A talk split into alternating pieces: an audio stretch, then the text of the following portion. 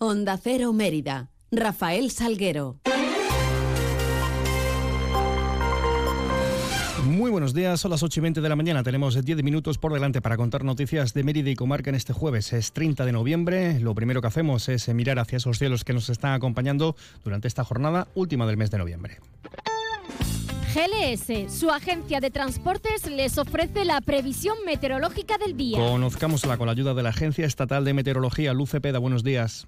Buenos días. Este jueves lluvias en Extremadura serán persistentes en el norte, donde se activa el aviso amarillo por lluvias que pueden acumular en 12 horas más de 40 litros por metro cuadrado. Llegan acompañadas de fuertes rachas de viento con el paso de un frente, viento del suroeste, con rachas fuertes o muy fuertes en el norte de la comunidad. Las temperaturas diurnas apenas van a cambiar, con máxima de 16 grados en Cáceres, 20 grados en Mérida y 19 grados en Badajoz. Si se espera un descenso térmico notable mañana viernes, es una información de la Agencia Estatal de Meteorología.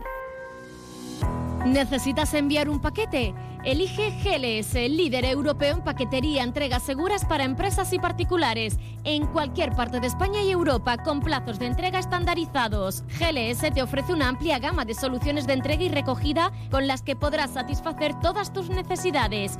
Confía tus envíos en GLS. Te esperamos en calle Logroño número 3, en el polígono industrial El Prado de Mérida o en el teléfono 924 37 28 11. Parcels to people. GLS.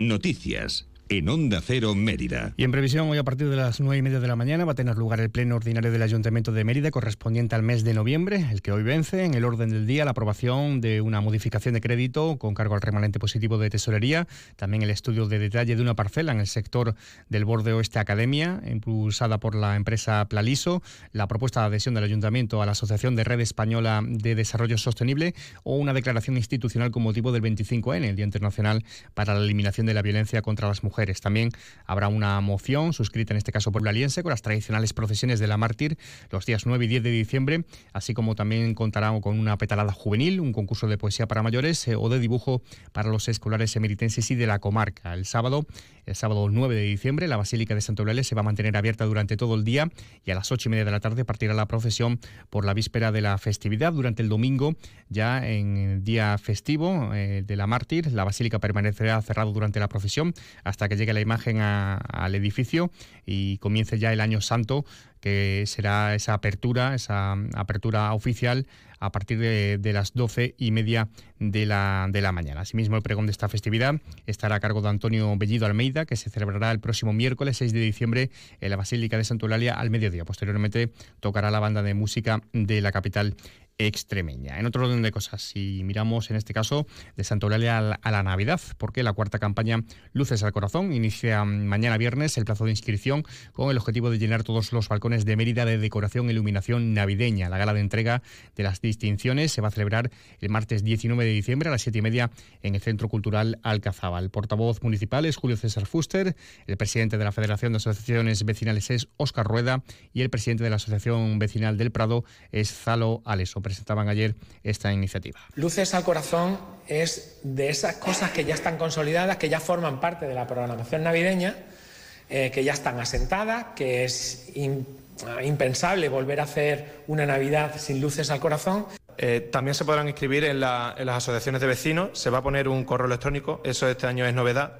El correo electrónico es faavvmerida.com y también, eh, como bien he dicho, en cualquier asociación más cercana de vecinos en cada barriada. El martes 19 de diciembre a las siete y media de la tarde celebraremos la gala de entrega de distinciones, porque como dice Óscar, no son premios, son distinciones lo que queremos dar a los ganadores de las diferentes categorías. La gala será en el Centro Cultural Alcazaba, como todos los años. Las inscripciones desde mañana viernes y hasta el 15 de diciembre. Por otra parte, ayer el alcalde de Mérida, Antonio Rodríguez Osuna, clausuraba la primera edición del curso de programador web de la Escuela Digital de San Lázaro para promover la inserción laboral de 14 estudiantes en empresas de base tecnológica. Primero quiero felicitar a, a la Fundación Don Bosco, que ha sido la organizadora de esta iniciativa, esta Escuela Digital eh, que ha sido encargada y licitada por el Ayuntamiento de Mérida.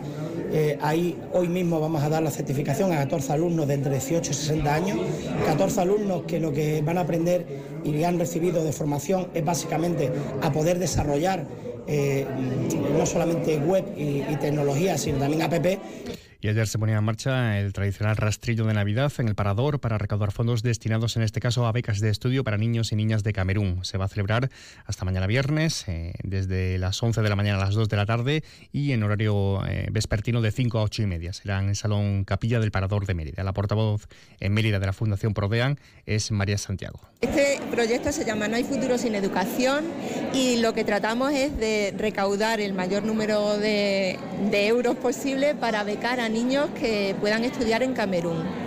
Estas becas consisten en, eh, los libros en el año escolar, que en, en Camerún no hay, no hay educación pública, eh, libros, uniforme y también una comida al día aparte del transporte.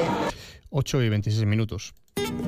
Encina Blanca de Alburquerque, vinos únicos, ecológicos, más de 2.000 años de tradición en cada botella, vinos premiados en los más prestigiosos concursos del mundo, vinos para disfrutar, para sorprender. Conócenos en encinablancadealburquerque.es. En el Grupo Gedauto el 2023 tiene 11 meses. Adelantamos el final de año con una gran promoción de vehículos kilómetro cero. Opel, Peugeot, Citroën, Seat, Cupra y Kia. Todos con más de 6 meses a unos precios asombrosos. Financiados con un interés del 5,95 y siempre con la garantía y calidad del Grupo Gedauto. Adelántate y disfruta del final de año anticipado con los vehículos kilómetro cero del Grupo Gedauto, con sus precios de escándalo y una financiación que no podrás creer. La campanada. Grupo Gedauto, garantía y calidad del líder en automoción. ¿Necesitas una autocaravana para tus vacaciones? Ven a Autocaravanas Miriam. Y si necesitas una furgo por horas, ven a Merifurgo. Porque somos la mejor solución de movilidad. Tenemos furgones por horas y autocaravanas para alquilar, comprar, reparar y mejorar para tus vacaciones. Como siempre en el Polígono El Prado de Mérida, Autocaravanas Miriam y Merifurgo. Muévete con libertad. Este final de año está cargado de inmejorables ofertas en los concesionarios AOSA en Extremadura. Ahora te regalamos hasta tres años de garantía en nuestros vehículos Mercedes Certified, presentando el cupón que podrás descargar en nuestra web automociondeloeste.com, solo hasta final de año. La mejor ternera que puedas comer la encontrarás en tu tienda de Chacinas Castillo. Tierna, tierna.